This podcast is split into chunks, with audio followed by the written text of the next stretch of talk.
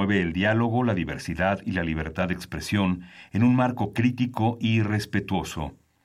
Los comentarios expresados a lo largo de su programación reflejan la opinión de quien los emite, mas no de la radiodifusora. Consultorio Fiscal. María Concepción González de Chicago dice que hace 12 años Radio. presentó suspensión de actividad. Un programa de Radio UNAM Hay una PTU entonces que se determina. y de la Secretaría de Divulgación y Fomento Editorial de la Facultad de Contaduría y Administración. Si bien es cierto, estamos, hablando- estamos comentando todo lo que tiene con la contabilidad. Tocaremos el tema de las deducciones personales, obviamente, porque no son tan fáciles de aplicar en realidad. Consultorio Fiscal. Radio. Amigos, muy buena tarde tengan todos ustedes. Yo soy Miguel Ángel Martínez Zug y les doy la más cordial bienvenida y reciban un gran saludo de este en este año, en nuestro primer programa en vivo de este año 2018, en su programa de consultorio fiscal. Bueno, pues espero que hayan pasado unas gratas fiestas de fin de año, que lo hayan disfrutado, que hayan pasado momentos muy alegres en compañía de sus familias y todos sus seres queridos y que este año pues bueno sea sea un año muy bueno eh, con con salud que la pasen muy felices que la pasen muy contentos. Ese es mi deseo. Y bueno el día de hoy estaremos platicando un poco de lo que bueno eh, se ha hablado o se están también hablando mucho de yo creo que por costumbre cada año de lo que es la reforma fiscal, aunque ahorita pues bueno no hay una reforma fiscal eh, como tal, ¿no? Se están manejando cursos, eh, pláticas con, con, con ese nombre, de hecho nosotros mismos eh, previendo este la- la- las programaciones pues también le llamamos a este este programa de, de reformas fiscales pero bueno una reforma como tal pues bueno no hay es importante decirlo. Pero sí hay disposiciones que debemos de tomar en consideración que son de importancia que van a tener mucha importancia mucha relevancia en este año 2018 este que tiene que ver pues bueno con diversos temas. Este es un programa eh, de, de varios programas que vamos a estar hablando de todas estas disposiciones que inciden eh, para 2018 que le hemos denominado pues bueno le insisto reforma fiscal. Eh, van- vamos a estar eh, platicando durante una serie de cuatro programas de estos temas que donde esperamos sus preguntas. Les recuerdo nuestros teléfonos aquí en cabina que son el 55 36 89 89 y nuestra alada que es el 01 800 50 52 688 y también el Twitter el Twitter donde pueden, podemos estar también en comunicación es arroba consu fiscal y no dejo también de, de- de también comentarles a ustedes el apoyo que la Facultad de Contaduría y Administración les otorga a todos ustedes a través de lo que es la asesoría fiscal gratuita, que esto es en los teléfonos eh, 55 50 79 98. Y pues bueno, eh, para que ustedes eh, tengan mayor información respecto de este, este apoyo que pueden tener por parte de la facultad, va, les invitamos a que escuchen la siguiente cápsula.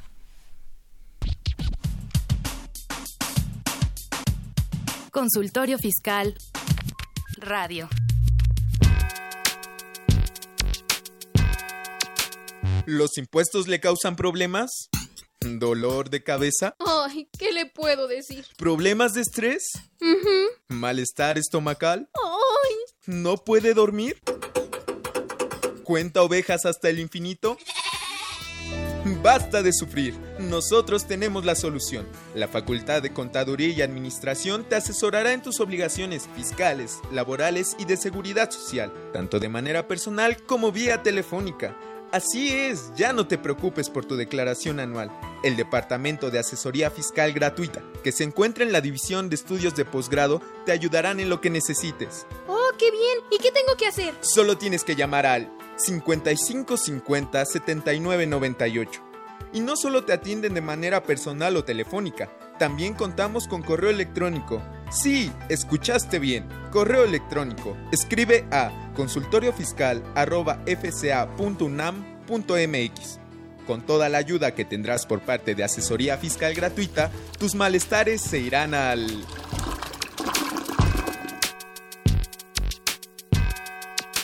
Ve y escúchanos por Twitter, arroba con su fiscal. Info Fiscal. 1 de enero de 2018. El Servicio de Administración Tributaria SAT informa que a partir de este año, la única factura válida es la que se realice con la nueva versión que inició su vigencia desde julio de 2017. 3 de enero. El SAT emite oficio mediante el cual se comunica el listado global definitivo en términos del artículo 69b, párrafo tercero del Código Fiscal de la Federación. 4 de enero. La Comisión Nacional Bancaria y de Valores da a conocer resolución que modifica las disposiciones de carácter general aplicables a los organismos de fomento y entidades de fomento. 4 de enero. La Comisión Nacional Bancaria y de Valores emite resolución que modifica las disposiciones de carácter general en materia prudencial, contable y para el requerimiento de información aplicables a la Financiera Nacional de Desarrollo Agropecuario, Rural, Forestal y Pesquero. La Comisión Nacional Bancaria y de Valores da a conocer resolución que modifica las disposiciones de carácter general aplicables a los fondos de inversión y a las personas que les prestan servicios y a las casas de bolsa. La Comisión Nacional Bancaria y de Valores emite resolución que modifica las disposiciones de carácter general que establecen los criterios de contabilidad a los que se sujetarán los participantes del mercado de contratos de derivados. 5 de enero, el SAT da a conocer los porcentajes y los montos del estímulo fiscal, así como las cuotas disminuidas del IEPS aplicables a los combustibles y diésel por el periodo comprendido del 6 al 12 de enero. Igualmente informa los montos de los estímulos fiscales aplicables a la enajenación de gasolinas en la región fronteriza con los Estados Unidos de América por el mismo periodo. 5 de enero la Comisión Nacional del Sistema de Ahorro para el Retiro CONSAR presenta las disposiciones de carácter general que establecen el régimen de inversión al que deberán sujetarse las sociedades de inversión especializadas de fondos para el retiro. Info Fiscal.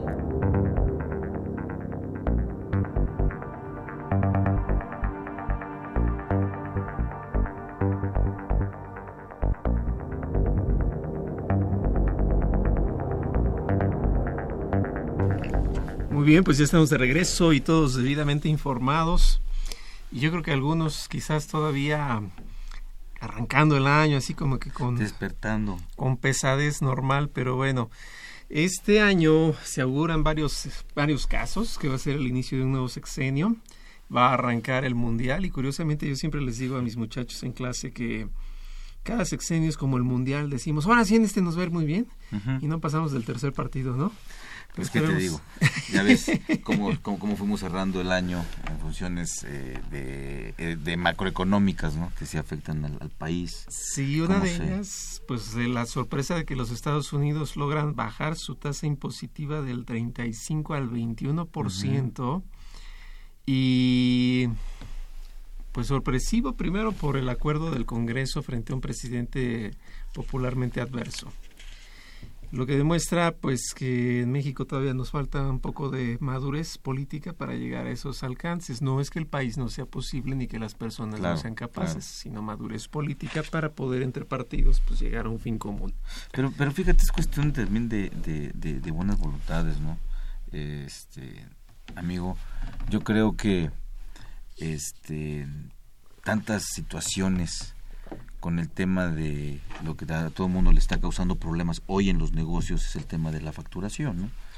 Hoy día hay un problema severo en eso, ¿no? Mucha gente que no puede emitir sus comprobantes y todo lo que tiene que ver alrededor de todo esto en función de por qué atacar ese, ese, ese sistema cuando hay otras cuestiones más sencillas para manejar eh, pues la, la, la, la, situación de que se de que se pague bueno de que se cause y se pague un impuesto directo ¿no? Sí, sí, no, realmente las políticas públicas hoy en día se han inclinado totalmente en los medios electrónicos, lo cual no es malo, pero a la par es demostración de un sistema jurídico de tercer mundo. O sea, perdón que lo diga así con el cariño al país que, que me toca, porque pues aquí vivimos. Como que no hay que recargarnos tanto. Y bueno, todo el mundo amaneció con un 3.3, que a la fecha este pues como que algunos sí, otros no, pero... Sí, a, pesar de que existe pues esa, esa, esa prórroga, ¿no? De aquí al mes de abril, en donde te dan chance de que te equivoques o que hayan eh, pues, errores, o más bien que la autoridad deje todo en orden, ¿no? No sabemos realmente cuál es el punto. Pero yo creo que, híjole, estamos, este, eh, si, si me permite la expresión, Y igualmente, amigos Radio Escucha, la expresión está muy cargado el tema respecto a una cuestión de un comprobante, ¿no? Sí, como que se le apuesta todo al comprobante, pero es consecuencia de que ya va el sexenio en salida y por lo tanto cambios sustanciales no vamos a encontrar. Claro. O sea, como que ya lo que se tuvo que decir se hizo. Y básicamente, pues no sé tú cómo veas, yo leyendo la ley de ingresos de la federación la veo muy, muy parca, me refiero por cuanto a cambios, no es que sea mala, sino me refiero, no, Claro. no hubo alteraciones, se mantienen los estímulos.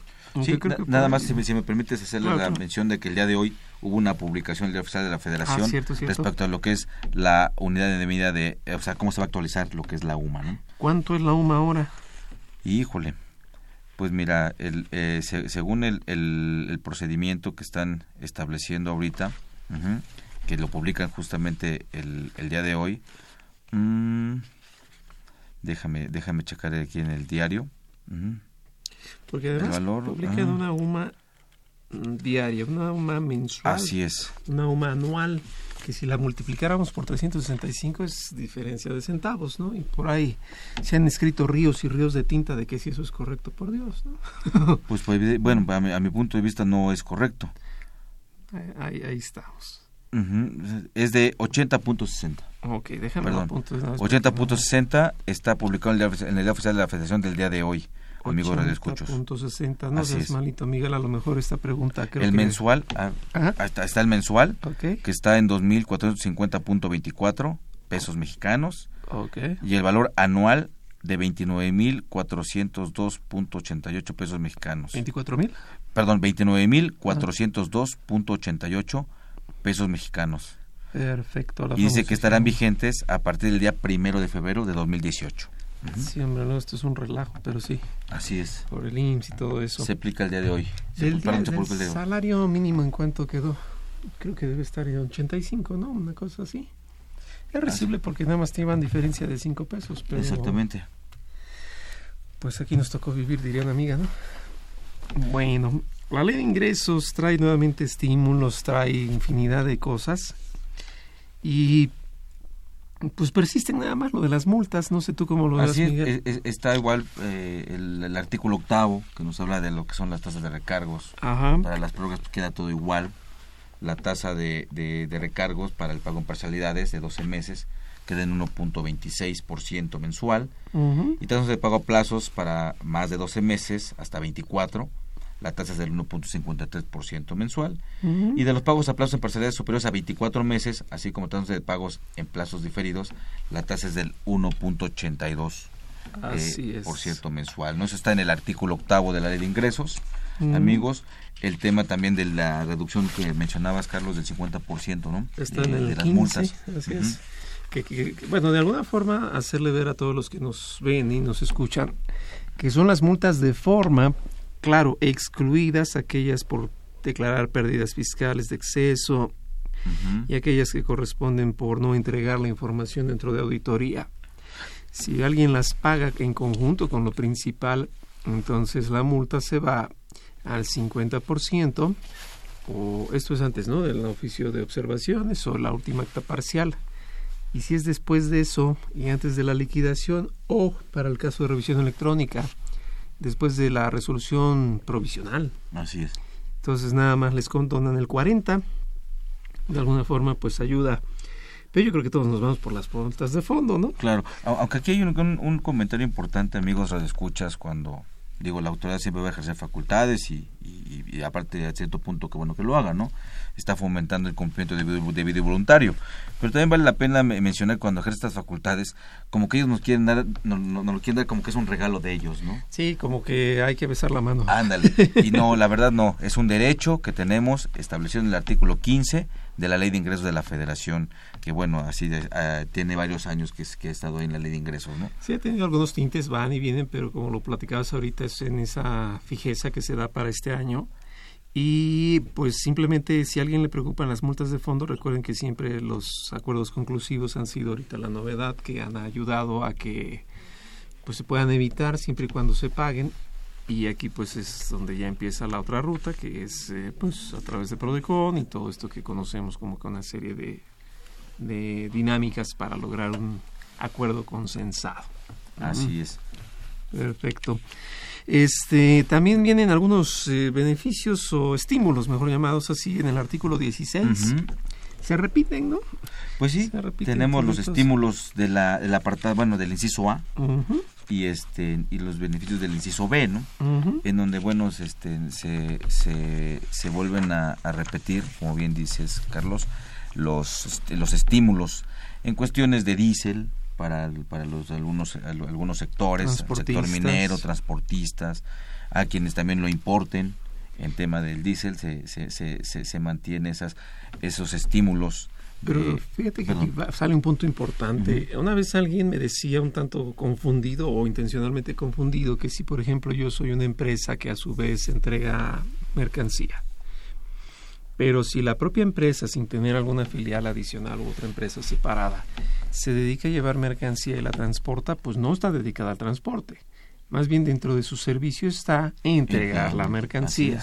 Entonces se refiere a los transportistas, aquellos que conocemos dentro del régimen propio de la ley del impuesto sobre la renta y principalmente que tienen como tal su autorización por la Secretaría de Comunicaciones y Transportes para llevar a cabo todo este tipo de actividades. A ellos es a los que verdaderamente les corresponde. Claro, ahí- ahí, es un cuestión de concepto de negocio, ¿no? El concepto de negocio es muy importante, este, eh, esto que, que, que- que comentas, Carlos, pues bueno, también ayuda para que la empresa vaya tomando decisiones, ¿no? Y a lo mejor también crear su, su transportista, buscando este, este beneficio y otros más que también se dan al sector, ¿no? Y por muchos aspectos, como bien lo platicas, simplemente por la adquisición de los camiones mismos, Claro. eh, la deducción es distinta de si me dedico solo a ello a que si yo fuera alguien que aparte por casualidad lo entrega. Entonces como que es un planteamiento de negocio creo más Claro. maduro, más centrado, más concientizado, en donde eh, pues obviamente la consecuencia lógica inmediata será también este estímulo. Sí, una cuestión este, corporativa, de, de así se van diseñando los corporativos, ¿no? Crecen de un negocio y se van, se van, eh, cre- van creciendo y se van desmembrando, ¿no? Así se hace así un corporativo y sería pues una sugerencia este en ese sistema de negocio que para, por- para aprovechar este beneficio y otros más que se dan al sector, ¿no? Sí, la de transporte federal de carga. Así es, la respuesta la da el negocio mismo, no hay que inventarle ni dicen buscarle Así es. tres pies al gato, ¿no? Y luego viene otro que se repite, eh, que creo que ha sido ya de antaño, en donde la PTU se puede de alguna forma restar de lo que corresponde en los siguientes meses, en que se decrete, que estamos hablando que si es en mayo, pues propiamente serían que ocho meses Así es. para poderlo repartir de forma igual, eh, con la lógica de que esto pues no puede rebasar el valor del impuesto, de tal manera que incluso hasta generara por ahí pues algún otro punto, como aquí lo dice, será en ningún caso deducible. Entonces, pues ahí nada más lo tenemos como una disminución. ¿Cuál sería la típica pregunta, no? ¿Cuál sería la diferencia entre que la PTU es deducible, perdón, no es deducible y solo es disminuible si al final se resta?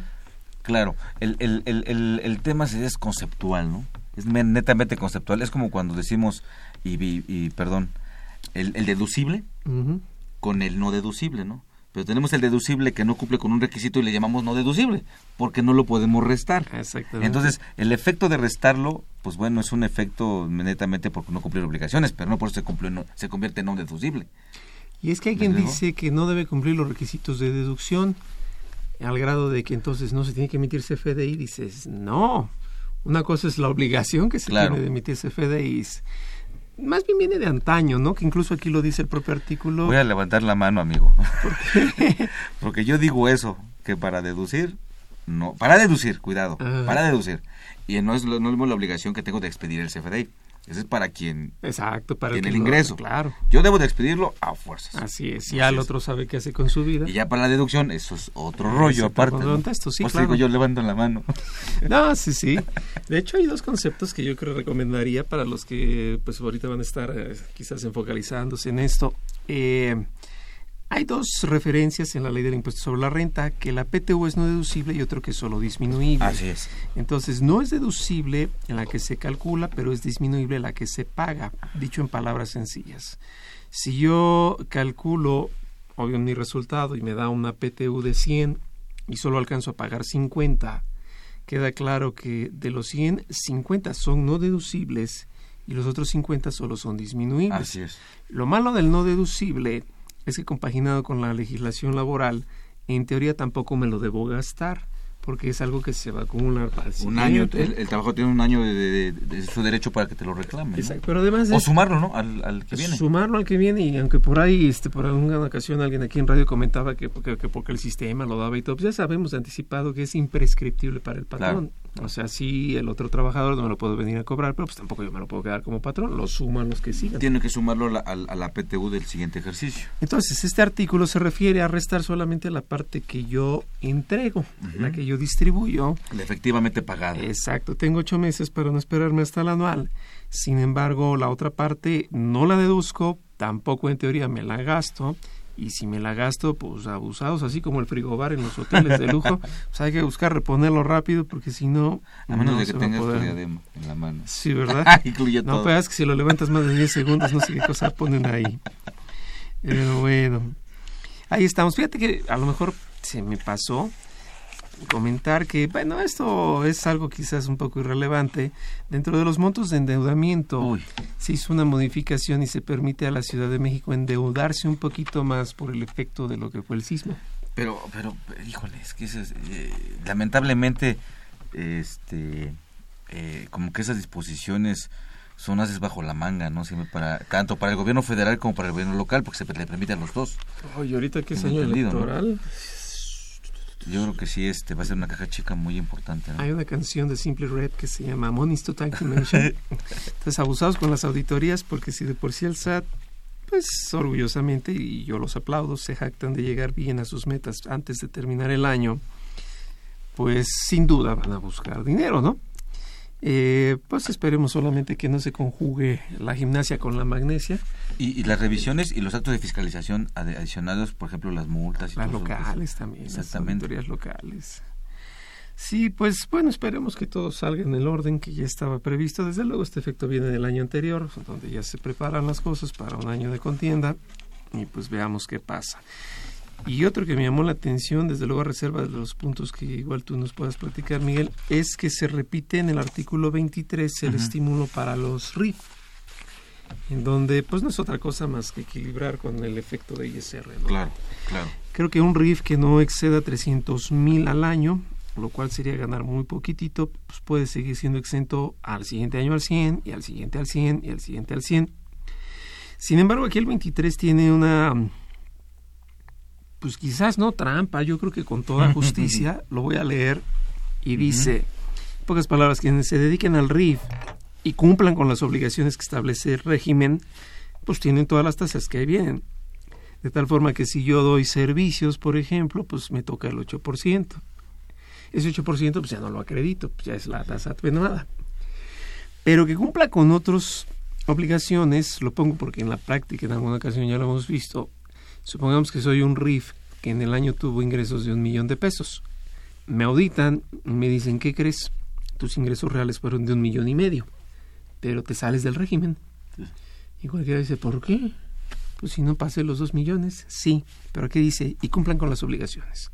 Y como en el ciento, ¿qué es el 127? Una cosa así. Ciento, 111. 112. Dice, y tus obligaciones son registrar todos tus ingresos y no los registraste.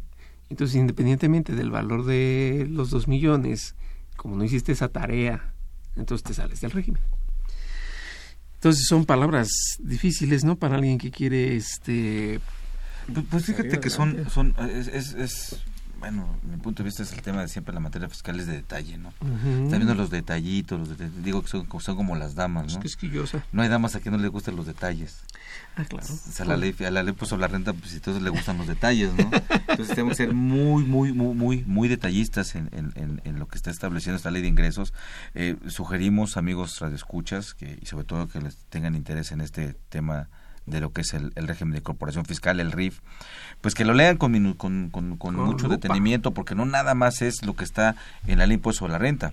También hay disposiciones, como en este caso la ley, este, la ley de ingresos de la Federación, en su artículo 23, como bien lo comentaba el doctor, pues hay que revisarlo muy minuciosamente para que siempre cumplamos con ello, porque de repente vienen las sorpresas, ¿no?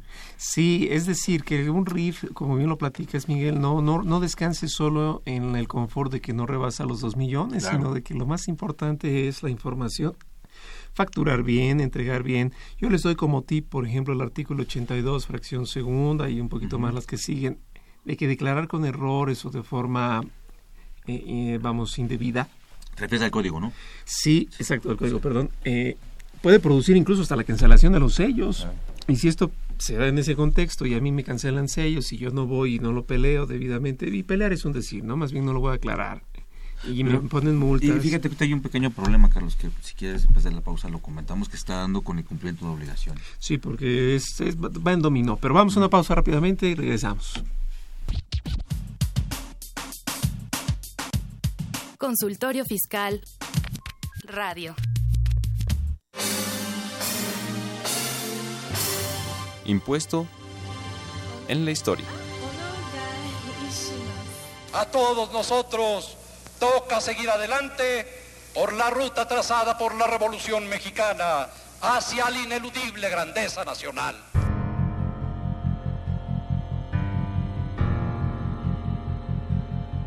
Durante el periodo de Adolfo López Mateos y su desarrollo estabilizador, fue prioritario incrementar, de carácter fundamental, la capacidad recaudatoria del país.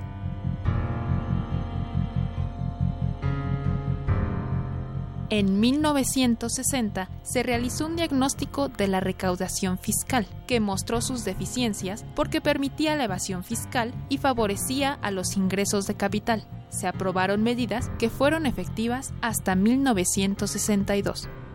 Pero de lo que estoy más orgulloso de esos seis años es del año de 1968, porque me permitió servir y salvar al país. Les guste o no les guste, con algo más que horas de trabajo burocrático, poniéndolo todo.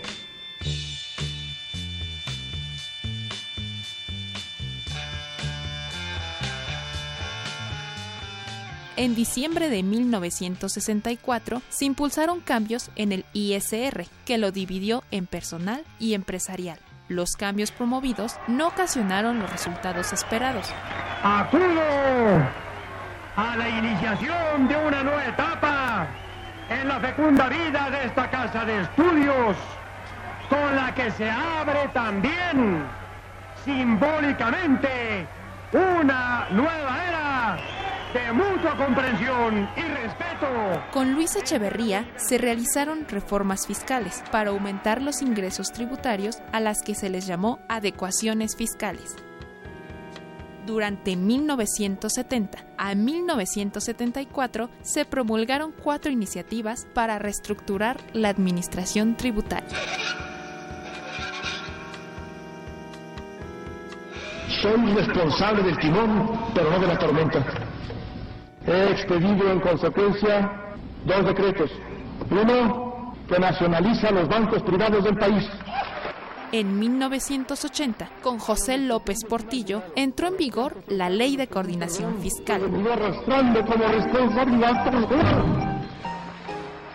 que reformó la ley del ISR y se creó un nuevo impuesto, el IVA, que sustituyó al impuesto sobre ingresos mercantiles.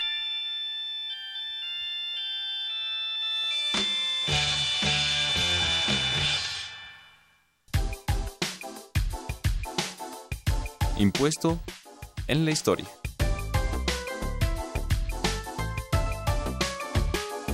Ve y escúchanos por Twitter, arroba con su fiscal. Invertir Para aprender.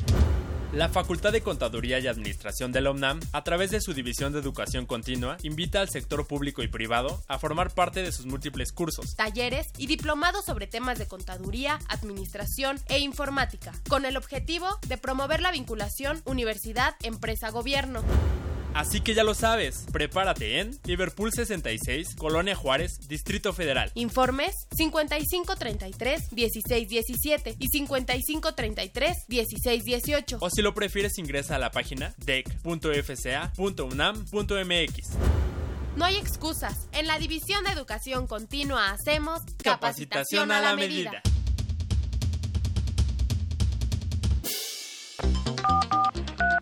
Llámanos, nos interesa tu opinión. Teléfonos en cabina 5536 8989. Lada 01800 5052 688.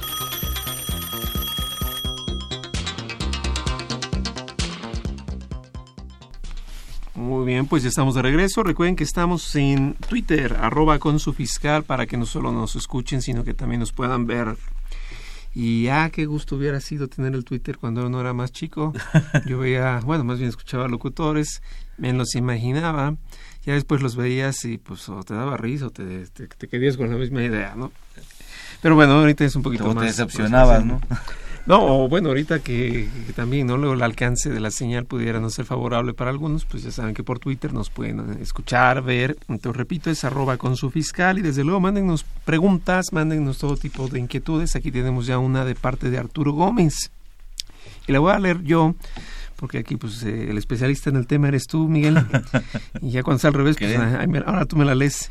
Dice la Si es FDI, olvídalo, amigo. Ah, ok, pues aquí nos, nos complicamos los dos ahorita. Dice, ahorita me acordé de algo, ahorita lo cuento. La factura versión 3.3 en el concepto número de identificación, ¿qué va en ese apartado? ¿Es obligatorio ponerlo y en caso de que no se ponga, ¿existe alguna multa? Pues mira, el, el tema es que hay que llenar todos los campos, Así es, pa- porque si no, no te va a permitir, aparte, evidentemente, para eso están, Eh, porque a veces pareciera que si me corresponde, no me corresponde según mi régimen fiscal o mi actividad, pues, esos campos tienen que llenarse todos, todos tienen que ser este, llenados y, eh, eh, este, pues bueno, no es, esa es la, la respuesta, no tiene que ser llenado ese campo. Más bien yo Y- creo que podríamos completar, perdón, nada más rápido, ¿por qué no se puede llenar? ¿O por qué no lo ha llenado esta persona? Si nos comparte Ah, un poco la inquietud, a lo mejor podemos... Y, y- y el tema no, no es que no haya que haya o no haya multa, sino que no va a poder facturar. Más allá, exacto, de que haya, Claro. no haya multa. Sí, no va a poder emitir su comprobante fiscal. Así es, así es. Que ahorita hay un problema muy serio con eso, este Carlos, en, en- la cuestión este eh, del día a día de las empresas, de todo, de este y más de los de los empresarios, vamos a llamarle de, eh, de a pie, ¿no? Este el tema de la facturación está teniendo conflictos muy severos, muy complicados, en donde incluso hasta quien tenga proveedor, porque hay todavía algunos campos de información que están resguardados por la misma autoridad. Entonces no todos los proveedores tienen esos campos ya, si me permite la expresión, habilitados o, o- o ya en posición para que del servicio que le dan a sus clientes les, le- les pueden ya emitir el CFDI completamente en la versión 3.3. De veras estamos hablando de, y el- la, la cifra es fuerte, como el 80% que no tiene acceso, entonces tiene que hacerlo a través de otra opción que también está en la página de, de este del SAT de- en internet, pero que también es muy compleja en, en- una, una- mucha información que está pidiendo y no es algo sencillo eh, este eh, ahorita emitir este, comprobantes fiscales. Adicionado que eh, la información que se está emitiendo a través de la página de, del SAT pues eh, es alarmante porque en la mayoría sale que no este que no se han cumplido con ciertas obligaciones Es decir, no te permite hacer el CFDI normal porque no es el que quieres. Te vas al otro, te vas a la vía alterna y en la vía alterna te salen con que así, pero fíjate que, que aquí están tus pendientes y dices, o sea, ¿cómo no? Fíjate, aquí este me, me, me permití este eh, traer un, un del, de lo que es la pantalla cuando vas a emitir tu, tu factura. Lo primero que apareció eh, personalmente en, el, en, en la página con el, con el proveedor. No sé si lo digo o no lo digo, lo quemo o no lo quemo, pero bueno. Dice, error al generar el comprobante CFDI. Error del servicio de timbrado de la empresa estimado cliente, conforme a las disposiciones fiscales vigentes, te informamos que a partir del, del primero de enero es obligatorio generar comprobante fiscal digital versión 3.3. Este comprobante no cumple con, es, con este formato, por lo que es necesario que configure correctamente tu sistema o actualices a la última versión. Y se supone que este proveedor ya la tiene actualizada. Mm. Y sin embargo no es posible y tienes que tomar otra alternativa en donde tienes que tienes que ir a lo que es este mm, déjame te- déjame te digo porque me- luego los no me no, no me quedo con los nombres este que, que van apareciendo. Y es eh, para personas físicas sí pues lo hacen a través de mis cuentas a través de la página del SAT y las personas morales eh, lo pueden hacer lo que es facturación eh, la, la factura electrónica este, de generación gratuita. Pero según el proveedor dice que hay algunos campos alguna información que todavía el SAT no les comparte a ellos para que quede bien actualizado eh, tu sistema eh, si, si, contrataste con ellos el servicio de lo, que es la facturación. Entonces es un problema facturar ahorita, ¿no? Independientemente de lo que son los listados definitivos que ya salieron, cómo seleccionas, cómo, cómo escoges todo eso, que también es otro problema que se ha presentado este, en, con el, digo, no nada más en las empresas, con el gran número de contribuyentes, ¿no? de honorarios, de arrendamiento, de, de, diversos contribuyentes, se les ha presentado ese problema para emitir su comprobante hoy día. Sí, pues vamos, se ha, se ha hecho tan, tan complejo que bien decía un amigo Horacio Jaramillo Loya, si la solución a un problema no lo resuelve, se vuelve parte del problema. Claro. Entonces es lo que va a pasar con el 3.3 en el ánimo de ser tan ambicioso en los conceptos.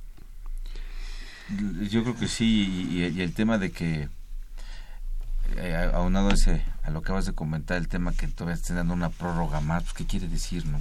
No, pues hay una incongruencia que yo veo desde el punto de vista jurídico. ¿Cómo es posible que la legislación civil prevea la existencia de contratos innominados en la lógica de no regular todo? Y por ahí el 3.3 quiere que todos los conceptos estén ahí. O sea, no me explico cómo. Claro. Pero vamos, eh, también entiendo el porqué. Sin embargo, pues no me gusta porque por eso no nos quiere Donald Trump, por ser tan complejos. Pero bueno, a ver, aquí Karina Gutiérrez tiene otra otra este, pregunta, bueno, son tres. Dice, ¿se deben sumar los ingresos por salarios y los ingresos de RIF para verificar si debo salir del régimen o solo los ingresos RIF? Para, para, para pertenecer en, en, el, en el régimen y todo esto, habla el artículo 111, habla de los ingresos que se obtengan exclusivamente por la actividad empresarial. Entonces, al hablar de la exclusividad, entonces son los ingresos que se tienen en el RIF. no, no, no, no combinarlos, no sumarlos, porque pues es parte de la libertad económica. Es el 111 de la ley impuesto a la renta. Así es. Lo dices, si mis ventas a público general suman más de 300 mil al año, ¿debo pagar IVA? Híjole, pues la respuesta es nada que ver, ¿no? Pues es que este no, no, no tiene que ver con el monto de ingresos, tiene que ver con el tipo de producto que se está vendiendo. ¿Y el cliente? Si ese, si ese producto causa este o se está grabado a, la tasa del 16% de IVA o según es el caso a la tasa del 0%, si es, si es enajenación causa o no causa el IVA, ese, es lo que hay que ver, no el monto de los ingresos. Como que me suena un poquito y lógicamente comprensible la herencia del aquel entonces repeco. Una cosa es que yo facture al público en general, no obstante hago mi factura ah, global. Y otra cosa es que alguien llegue y me lo pida pero como tú bien lo has dicho, depende del producto pues, si lo lleva o no. Claro, y, y en la factura global hay que separar el IVA, en su caso. Siempre hay que desglosarlo. Claro, eh, hay que desglosarlo en su caso, en la factura global, ya sea que la haga mensual, quincenal, como, como, como haya optado o haya decidido hacerla, pero si es una, es una operación que está grabada por la ley del IVA, habrá que, apartar, que este, poner el IVA este, de forma de por separado, ¿no?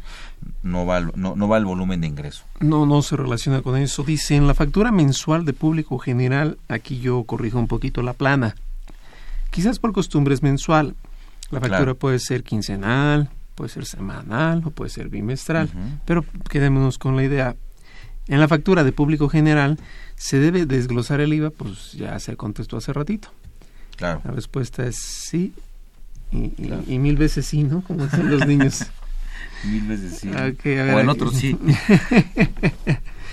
bueno, eh, a ver, dice Edith Flores Moreno. El número de identificación es interno de la empresa y se usa para identificar o asignarle un número a un producto determinado. Sí, digo, efectivamente.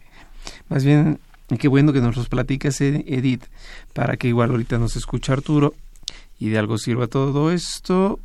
Aunque yo sigo con la duda por qué Arturo como que no pudiera tenerlo o, si es que se encontró algún inconveniente de este más bien qué tipo de inconveniente se encontró para no, no poderlo lo que pasa es que te iba en cuestión del concepto de facturación. Sí pero vamos como que es un dato que a lo mejor eh, se supondría que cada uno lo tendría ya salvo que haya alguna complejidad que también no nos sepamos y con todo gusto pues aquí la podemos este, escuchar y, en la medida posible que los breves detalles que sepamos nos permitan contestarlo pues así será ampliaremos la duda estamos capacitados para ambos no sí. Oye también se, se siguen los los estímulos del Ah, artículo sí, sí, sí, 16, sí. este el estímulo para los que hagan la donación Ah, sí, sí, sí, de, sí. este, de perecederos, ¿no? Ajá. De productos perecederos, que bueno, en, en, en lo que la, el- la ley de impuestos, la ley de ingresos de la Federación dice este bienes básicos para la subsistencia humana. Así es. La fracción 19, ¿no? Así es. artículo Ujú. 16. Continúa ese 5% adicional, que también hay que tomarlo en cuenta ahora que viene el anual, ¿eh? De hecho, una modificación por quinta resolución miscelánea respecto de los donativos para los que hubieran aportado por sismo. Y cuando todo el mundo esperábamos que viniera alguna flexibilidad más allá del 7% o cosas Claro. así, no, hombre, lo único que fue al revés. Les pidieron más información para robustecer que efectivamente se había entregado. Entonces, digo, me pareció muy acertado porque pues también evitar abusos. Ojalá hubiera habido una similar con los gobiernos que hubo queja de que gente no lo quería recibir y que lo andaban usando para fines electorales. Claro. Pero bueno, excede ya lo ¿Qué te puedo fiscal. No, y fíjate que hay un asunto muy dramático, tal comentas esto de los donativos, de una donación, y ahí sí, perdón, pero a las aduanas, al SAT, de verdad, este, hay, hay una donación, eh, y eso es real, tengo, lo tengo documentado, este, hay una donación que llegó de, de, de Europa, destinado para los perros de búsqueda, para los perros de casa ah, de, la UNAM, además de la UNAM, y el SAT no lo quiere entregar. ¿Por qué? Así simple, simplemente no lo quiere entregar. Es actividad vulnerable, ¿no? No, sí, que, que- que se pague entonces cuando es digo, todo lo que se pidió y ya ves que eh, bueno pues es muy loable la función que hacen todas estas personas que se dedican a- al rescate, a las búsquedas, al hacer los binomios, ¿no? Que le llaman Ujú, entre sí, los sí. perros y esto y las personas para para este tipo de rescates es muy loable y se, se les da mucho cuestión y viene un apoyo directo del extranjero y la autoridad lo detiene y no lo quiere entregar. Eso la verdad se me hace lamentable, ¿no? Es, es, es triste, qué falta de respeto y, y, eh, lo que decías un rato, ¿no? Este, ¿Por qué el vecino no nos quiere, no? Sí, no, por eso no nos quieren allá.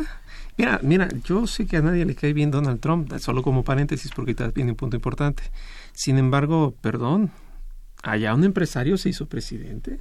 Claro. O sea, el tipo sabe sacar a la competencia de mercado. Claro, claro, Lo que está claro. haciendo un poquito. No, y que incluso se, se, se hablaba de, de, de las, de, las, de las problemáticas en frontera, ¿no? Las garitas.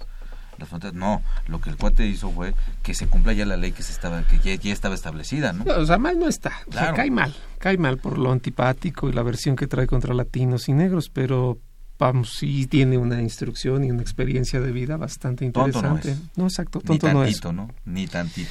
Pero bueno, tenemos esto de los sismos y me acuerdo que el año pasado los sismos, los decretos que se generan, uno se da el 19, 11 de septiembre, perdón, uno fue el 11 de septiembre y el otro el 2 de octubre, no tocaron propiamente a la Ciudad de México y se propuso y se comentó que pues esto venía en un paquete distinto que se estaba haciendo en conjunto con el gobierno local pues para darle dedicación eh, vamos de beneficios a la Ciudad de México.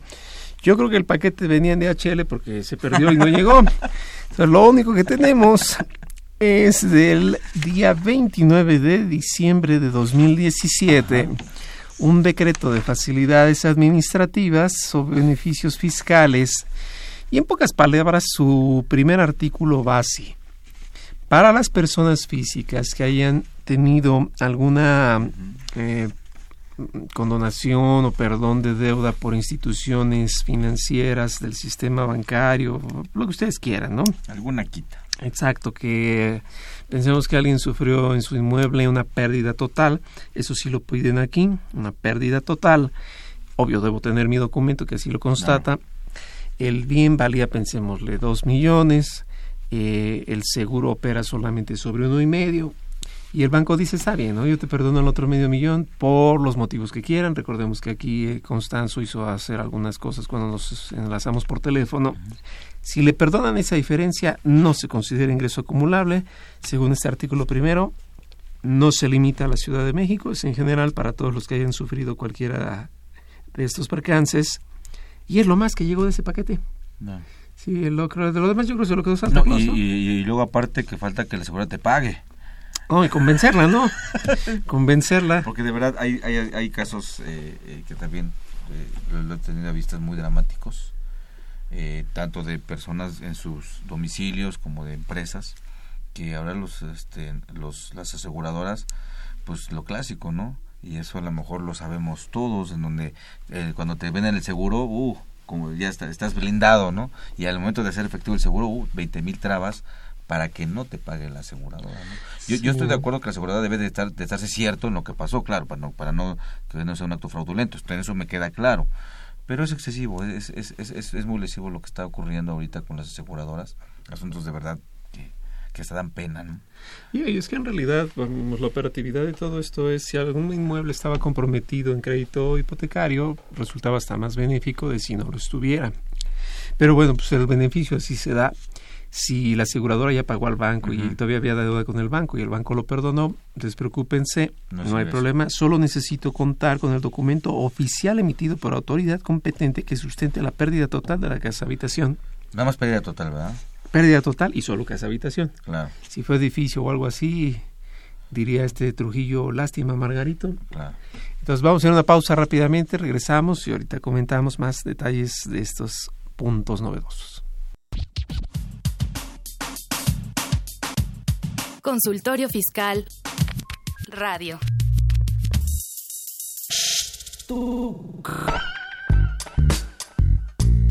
Si estás interesado en este y otros temas de consultorio fiscal, ingresa a tu navegador y escribe Radio UNAM.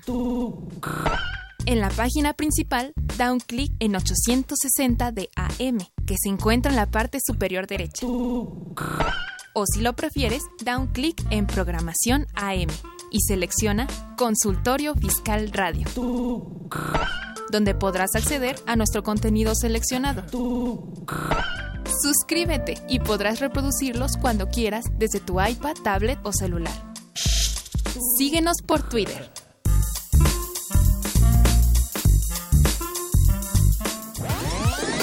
Los invitamos a que nos vean en la radio y nos escuchen por televisión. Consultorio Fiscal, radio y televisión. En el 860 de AM y en la barra de Mirador Universitario CUAE. Abordamos los temas de tu interés como impuestos sobre la renta, declaraciones, testamentos, pensiones, seguridad social, estímulos fiscales, discrepancia fiscal, régimen de incorporación fiscal, entre otros temas. Con destacados especialistas en la materia. Los miércoles por Radio UNAM. Los jueves por internet. Y los sábados por TV UNAM. Véanos en la radio. Escúchenos por televisión.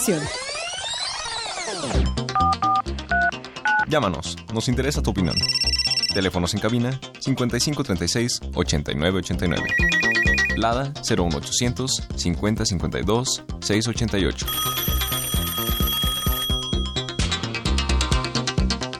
Bueno, a ver, complementamos un poquito lo que veníamos platicando uh -huh. para que los que nos escuchan y nos ven no los vayamos a confundir. Uh, si hubo estímulos para la Ciudad de México de tipo sociales, es decir, se les van a buscar créditos y todo. Yo me refiero a estímulos fiscales de impuestos. El único que sí fue básico para la Ciudad de México de sus decretos salió el 2 de octubre publicado es si yo vendo un terreno, ojo, terreno, no inmueble, terreno en donde se sufrió la pérdida total de la casa y esa venta de terreno, insisto, es no superior a aproximados 4 millones de pesos, estoy exento del impuesto Así sobre es. la renta, terreno. Terreno nada más. Ahora, como es terreno, pues, si yo después vendo una casa, pues está, estarían conjugándose dos beneficios y no hay problema. Quiere decir que la venta de ese terreno sería posterior al beneficio que aquí se va a dar, sí, ¿no? El, el, tema con la casa, ahí en su caso sería lo que establece la ley sobre la renta, ¿no? En el, en el artículo 93, si mal no recuerdo. Entonces, haciendo la historia completa, es la casa de una familia que esperemos no sea de nadie que nos escuche y haya sido los menos posibles. Ya se vio que se va a tener que perder, pues obviamente entra la aseguradora, paga al banco, el banco perdona la diferencia y por la diferencia no se acumula. Yo después vendo el terreno, tampoco voy a acumular. Así es. Pero ojalá hubiera más beneficios como el que se dio de posibilidades de los tres meses y todo eso. Bueno, ya a estas alturas de un nuevo año se ve difícil, pero pues bueno. Va a temblar, ¿no? Nada más. no, pues esperemos que va a temblar en julio, ¿o qué? Pero bueno, ah, lo bueno es que viene el mundial, así que nos van a dar una noticia agradable por lo menos. Va a haber un buen distractor, ¿no? Un buen distractor, así es. Las Olimpiadas de invierno son en este mes, en febrero, creo, una cosa así. Pero bueno. Es bisiesto también, ¿no? Ah, ¿A poco? Sí. ¿Sí no? Ok, no, pues... ¿No se dice bisiesto o no? No, no ese, es en, ese es en el, mes de Olimpiadas. Los, los, años olímpicos son años bisiestos. Ah, ok. bueno, pues, este nada más es de mundial. Ya no se trabaja tanto entonces. Hay un artículo que se repite en la ley de ingresos que a mí me llama mucho la atención y que, como dice nuestro gobierno federal, son cosas que casi no se cuentan, pero cuentan mucho. Es el 32, que estos oh. artículos nacieron desde Fox, se repitieron en el sexenio y ya se han seguido a la fecha. En pocas palabras, así. Además de los cuatro principios tributarios que ya conocemos, dice que toda propuesta que se realice para el año 2019 debe cumplir cuatro mínimos requisitos. No sé si nos los quieras. Claro, dice que se otorgue certidumbre jurídica al contribuyente. O sea, que no se otorga. O sea, no es natural. No es de naturaleza. Así como el yeto, ¿no? Fíjate que a mí este artículo, eh, Carlos, este, siempre se me, se me ha hecho como un bofetón con guante blanco, ¿no? Que el mismo Congreso se da en sí, en, su conjunto, todo lo que el artículo establece, ¿no? Y uno de ellos es que se dé certidumbre jurídica a los contribuyentes. Ahí mi, mi opinión en el ámbito jurídico, pues es, ahora sí, como hace rato ya es tu, tu materia, no la mía, pero ahí es donde me causa mucha mucha incomodidad, mucha molestia el tema de las reglas misceláneas. La inestabilidad. Entonces, no se da seguridad jurídica. Los comprobantes es una muestra de eso. Creo yo que, la, que yo creo que las leyes fiscales y el Código Fiscal de la Federación eh, la, se han vuelto cada vez más huecos, más huecos. ¿Por qué? Porque se requiere la regla miscelánea para que tengan eficacia. Eh, lo, más triste es que estos cuatro que ahorita estamos leyendo son los principios de Adam Smith, que escribiera dos, tres siglos atrás respecto de la riqueza de las naciones, pero... Si el segundo es que el, que el pago de las contribuciones sea sencillo y asequible. ¿no? Así como lo era el Yeto, ¿no? Bien sencillito. Sí, más el número que se me ocurrió y que no te dije, multiplícalo por 20. Decían que ya no es necesario contador, ¿no? Ahora se necesitan dos contadores. aquí el, y un cibernético. no, y asequible. Asequible es algo... Lograble, alcanzable. Pues, que cualquiera lo puede tener, pero... Ahora fíjate también aquí, habla respecto del pago. ¿Qué abarca el pago? Bueno, es que el pago se antecede por otro tipo de obligaciones. Es a lo que vos sea, no, no sale solo. Porque o sea, la palabra pago como tal, ¿cuál es la, la dimensión, la conceptualización de esa palabra en el ámbito fiscal? ¿no? Sí, sí, sí, efectivamente. Igual cuando dice no se pagará el impuesto, ¿qué quiere decir? Ah, es un acto exento. dice que no lo pagues. Hay que diferenciar si es un objeto. Exactamente, si es exento, no es objeto, son cuestiones, pues, ahí interesantes, ¿no? El tercero es que el monto de, la de a recaudar sea mayor que el costo de su recaudación y fiscalización. Así como que para cobrar eh, no me gaste más de lo que voy a cobrar, de lo que voy a obtener. Que no salga más caro el caldo que las albóndigas se me bolita, ¿no? Sí, no, pues de ahí se va la cancelación, ¿no? Es el 146A del Código Fiscal, creo una cosa así. Pero, Y el ah. cuarto es que las contribuciones sean estables para las finanzas públicas. Ese es un volado al aire, ¿no? Estables a qué se refiere, ¿no? ¿Van a dar, no van a dar? ¿Qué va a suceder? Ahora también ahí tenemos el tema de lo que bien comentabas, de esas, esas bajo la manga, de sus autorizaciones adicionales que pueden hacer, ¿no? Sí. Tanto el gobierno local como el gobierno federal. Bueno, y aquí llama mucho la atención eso de que sean estables para las finanzas públicas, contrastado con el artículo primero, en donde se habla de impuestos. Quizás por aquí todavía venga el yeto, fíjate que no tuve ya, ahora sí que la, el morbo de leerlo. Fíjate que no lo han puesto. O sea que ya no me lo pueden auditar, ¿no? Más bien, yo, bueno, salvo tu mejor opinión, yo diría, me lo pueden auditar y revisar, lo que no pueden es cobrarlo. Tiene varios años que en el artículo primero no está el impuesto de pesar la tasa única, aunque eh, amigos, pues muchos dirán, bueno, ya está derogado, sí, perdón, abrogado, fue abrogada la ley. Pero no olvidemos que durante cinco años la autoridad pues, puede revisarte y puede determinarte un impuesto pesar la tasa única.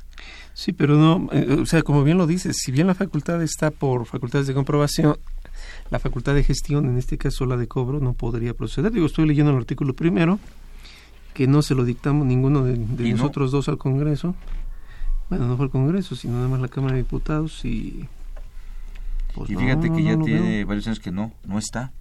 Ni el impuesto a los depósitos en efectivo, pese que las facultades están abiertas, ¿no? Tampoco están. Órale, qué fuerte diría este huevo cartón, ¿no? A ver, tenemos una pregunta porque ya estamos en los últimos minutos. Marisol Mendoza. Quiero vender un lugar que tengo en un panteón con todo y el servicio de mantenimiento. Eh, bueno, yo no estoy interesado, no sé, no, no es cierto. Dice, el ingreso, ¿cómo lo debo declarar? ¿En la anual o mensual? Puedo cobrar en partes o en un solo pago. Ah, no te preocupes, Marisol, tú puedes cobrar como, como gustes. El sustento es el artículo 1832 del Código Civil Federal, donde cada quien se obliga como quiere. No te preocupes. Ahora, en la siguiente sí se la pasamos a Miguel. ¿El ingreso cómo lo debo declarar? ¿En la anual o mensual? El, el, el, en, este, en este caso, en función de su, de su, de su régimen fiscal que tenga, es importante saber si ella es, esta operación, pero pues tiene alguna actividad, alguna actividad fiscal para ver si esto es, pues bueno, una, un, acto esporádico, ¿no? No es una cuestión eh, eh, que todos los días vendas una, una operación como esta y tendrás que hacer tu pago provisional y también después declarar una declaración anual. Sí, depende del régimen, sí, pero sí, sí, sí debe ser motivo. Y, fíjate, último comentario, este Carlos, de lo que hace tú comentabas, de este artículo 32, en donde dice que los aspectos anteriores deberán incluirse, los cuatro puntos que, que, que, mencionamos, eh, deberán incluirse en la exposición de motivos de la iniciativa de que se trate, mismos que deberán ser tomados en cuenta en la elaboración de los dictámenes que emitan las comisiones respectivas del Congreso de la Unión, la iniciativa de la Ley de Ingresos de la Federación para el ejercicio fiscal 2019 incluirá las estimaciones de las contribuciones contempladas en las leyes fiscales. Y esto es repetición del año anterior. Pero yo no veo que lo incluyan. No, pues son buenos deseos. O sea, creo que esta es una de las 12 uvas del 31 de enero, ¿no? Y ya, ya tiene varios años que, que, lo sacan. Ya ando bien volvido. perdón, del 31 de diciembre.